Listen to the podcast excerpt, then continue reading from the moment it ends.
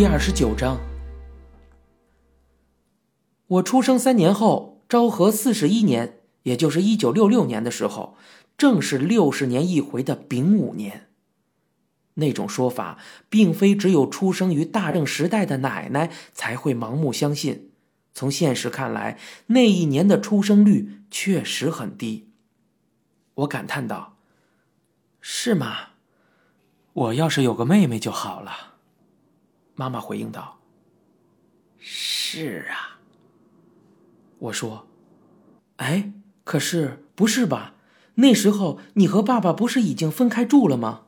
怎么会有那种事情啊？很奇怪呀。”妈妈说：“啊，就是那样啊。就算不住在一起，该做的事情也在做呀。”我回应道：“呃，什么呀？”现在我终于明白，小的时候去小仓的寺庙时，妈妈和奶奶去参拜水子菩萨的原因了。水子原本指出生不久后即死亡的婴儿，僧侣认为胎儿具备成为人的可能性，灵魂应当和去世的成人一样受到供奉。那些给人们带来不幸的水子亡灵本身并无恶意，只是希望人们关注水子，供奉他们，使他们早日超度。尽管资金周转并未好转，我还是决定把工作地点从 T 种大楼的十一层搬到代官山的公寓去。女演员松田美由纪刚相中了新的办公室，我也正在寻找此类的地方，于是我就与她商量，说是否能够先分用一半的公寓。尽管只有一半，但房租却与现在的并无区别，而且我也有些厌倦了现在的工作环境。于是，索性决定搬家。趁此机会，我还注册了一个有限公司，并让妈妈做董事。十一楼的房间，我转租给在美游记的公司工作的 B.J 夫妇。睡觉的地方又回到了七楼妈妈的房间，不过也有可能睡在办公室里。搬家正在一片忙乱之时，兔子葡萄死掉了。虽然也是俗语。不过，确实有那么一句话是：“兔子若是寂寞，就会死掉。”说的确实有此事。可能这句话在我的脑中上留印象吧，我才觉得买两只总比买过一只好。其实，正确的讲，应该是一公一母的。若是性别不同，两只还能友好相处；但若是同样性别的话，就会因为争夺地盘而开始互相残杀了。杂志《花花公子》的吉祥标志是兔子，其含义似乎是因为兔子的繁殖能力强，才会取其寓意给人以与众不同的印象。若是一公一母，则能发挥那种本能而友好相处；但如果都是雄性，在某种场合下将暴露出凶猛的本能来。比起以同性共同生活，还是一只兔子独自生活能够更加稳定。看来。兔子即使寂寞也不会死去。葡萄和面包都是公的，当时觉得如果繁殖恐怕养不了，于是，在宠物店时为了不凑成一对儿，还特意询问了性别。只是兔子刚出生的时候很难分辨出性别，因此人家说那时候还无法知道。出生不久还很小的葡萄立刻就被面包追着绕圈跑，脖子被前齿咬住，挤到角落里。很多次被笼子顶着，发出悲惨的哀叫。这样下去可不行啊！于是我把面包放在七楼，把葡萄放在十一楼，在不同的阳台分开饲养。然而，葡萄在妈妈无暇顾及的十一楼上，当我们在搬家准备的时候，手忙脚乱的时候，死掉了。最后发现的也并不是身在十一楼的我，而是妈妈。我和何塞打包的时候，妈妈上楼来给葡萄打扫小屋。她惊讶道：“这，这是怎么了？”我们看向站在阳台上大声叫喊的妈妈，她抱着已经冷却的葡萄哭出声来。妈妈很失落的呜咽着，紧紧的抱着睁着眼睛死掉的葡萄。今天，不，昨天也是，我一次都没有去看看阳台上的葡萄。掺杂着血的柔软的粪便散落在地上，这些我都没能留意。妈妈一边哭着一边训斥我道：“太可怜了，你为什么不好好看着它呢？动物是不会讲话的呀，你要是不能好好照顾它们，就别养它们嘛。”那天晚上，我们用装旅游鞋的盒子作为棺材，把葡萄放在里面。为了埋葬它，我开车从高速公路向富士山奔去。妈妈说，要把它埋在不像阳台这么狭窄的一个宽敞的地方，我却怎么都想不出东京会有这样的地方。在路旁，在能看见土的地方，我借着车灯，在淅沥的雨里，用铁锹挖出洞，将它埋掉。若是在这样的深夜里看到边哭边用铁锹挖掘的家伙，无需质疑，一定会认为是在埋人吧。好几辆路过的车，驾驶员的表情都是大吃一惊的看向这里。葡萄死了，妈妈康复起来，再没有比这更让人高兴的事儿了。这比什么都让人期待。可是。这种心情中却蕴含着矛盾。想到从今以后恐怕要长久持续的共同生活，我不能否认，多少感到其中某处让人沉重。我明显看到自己的自由在逐渐褪色。虽然我连自由是什么都不知道，可在对诸多事情的想象之中，我感到自己正被看不见的枷锁束缚着。抽象而又具体的压力，凝重的压迫在身。愿望刚一实现，未曾料想的事情却又浮现出来。保险费、房租、生活费、取暖费，凡此种种，在被妈妈伸手催促的时候，某处开始萎缩。这个鸡蛋花了多少钱呀？今天卷心菜太贵了，就没买啊。吃饭的时候，旁边一直被念叨着这样的事儿，耳朵深处嗡嗡作响。吃饭的时候，与妈妈的对话越来越少。其他人虽然在和妈妈讲话，大多数时候我都在一旁沉默不语。别给工作的同事们添麻烦，攒钱吧，考虑结婚吧，去做体检。听着妈妈的唠叨，我继续着闷闷不乐的日子。B.J. 这样对我说：“最近你对伯母有点冷淡呀，根本不听她说话。”这一点我自己当然明白。不知怎的，这时候我不耐烦起来。我说道：“我现在正在反抗期。”B.J. 说：“啊，反抗期呀？也许本应该如此的那几年，我没有和妈妈在一起。”所以，我的反抗期推迟了二十年才到吧。只要我一到家，搬到十一楼的 B.J. 太太惠美总在厨房里就着妈妈的小菜喝啤酒。她那个样子，就像《男人不容易》系列剧里总是从隔壁的工厂过来的章鱼社长一样没谱。所以我总是叫他章鱼社长。哎，章鱼社长，你还是老样子啊？不。客气了，我又打扰了。你家老公已经回到楼上了哟。啊，是吗？妈妈一边做饭一边对惠美说：“啊，是啊，B J 君还没吃过饭吧？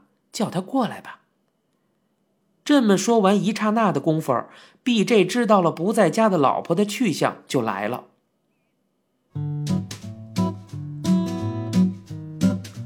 B J 君说：“晚上好。”哇！我说道：“喝酒呢，章鱼社长。”章鱼社长说：“你回来啦，干杯呀！”B J 君说：“不错嘛，章鱼，很幸福的样子啊。”妈妈说：“来，B J 君也来吃吧。”B J 君说：“啊，那不好意思了，那我不客气了。”章鱼社长对于做饭的事情是碰都不碰的，已经到了连锅盖都不愿意打开的地步。我说道：“B.J. 君的老婆啊，这样可不行啊。”B.J. 君连早饭大多都在这里吃，妈妈可怜他，就鼓励惠美多少也学点，好做饭给老公吃。妈妈说：“男人说到底都是为了吃饭才回家的，你要是不好好做的话，他呀就不回家了。”惠美模仿资深影星伊东四郎的样子说道：“不，不好意思，不好意思。”不过，这个惠美和妈妈又貌似惺惺相惜，几乎每天晚上都对饮一两杯，说着女人之间才有的话，笑的样子让人不知所然。妈妈起初患上癌症时戒掉的烟，在章鱼社长的影响下又重新开始吸了起来。不过事情如此，想喝什么喝什么，想抽什么就抽什么吧，只要能度过美好的时光，喝酒抽烟又都不是毒。拜章鱼社长所赐，妈妈好像又回到学生时代，交到了能一起痛饮的朋友，每天都很开心。从附近的折扣店里买来便宜的酒，热闹的喝掉。在此期间，我的女友和其他的女性朋友，我不认识的女性、同性恋者，许多许多自称女人的人，每逢到夜里就聚到一起喝酒，直到天亮。有时我注意到妈妈往玻璃杯里倒酒的酒瓶子上的标签常有不可思议的感觉。那分明是调制柠檬酸味饮料时兑烧酒喝的碳酸饮料，本身连百分之一的酒精都不含。不过，从刚才观察妈妈喝酒的样子上来看，怎么看都像是在喝酒。我问道：“妈妈，这不是酒，知道吧？”妈妈说：“什么呀？”这就是酒啊，我说，这个呀是兑了酒之后喝的，里面是不含酒精的。你看这儿，不是写着碳酸饮料的字儿吗？妈妈说：“真的啊，猛地喝下去就感觉嗡的一下暖融融的呀，不是酒啊。”我说：“说了不是，就是果汁而已。”妈妈说。真的，奇怪了，我喝这个都能醉了，哈哈哈哈！这不是挺好的？这不是挺好的吗？什么都无所谓，来干杯！高兴的时候喝果汁也能喝醉，这也是一件好事儿。酒宴渐入高潮之际，妈妈也会酌情展现自己唯有一时兴起才会表演的才艺。她悄悄地回到自己的房间，装扮上夹鼻眼镜和假牙。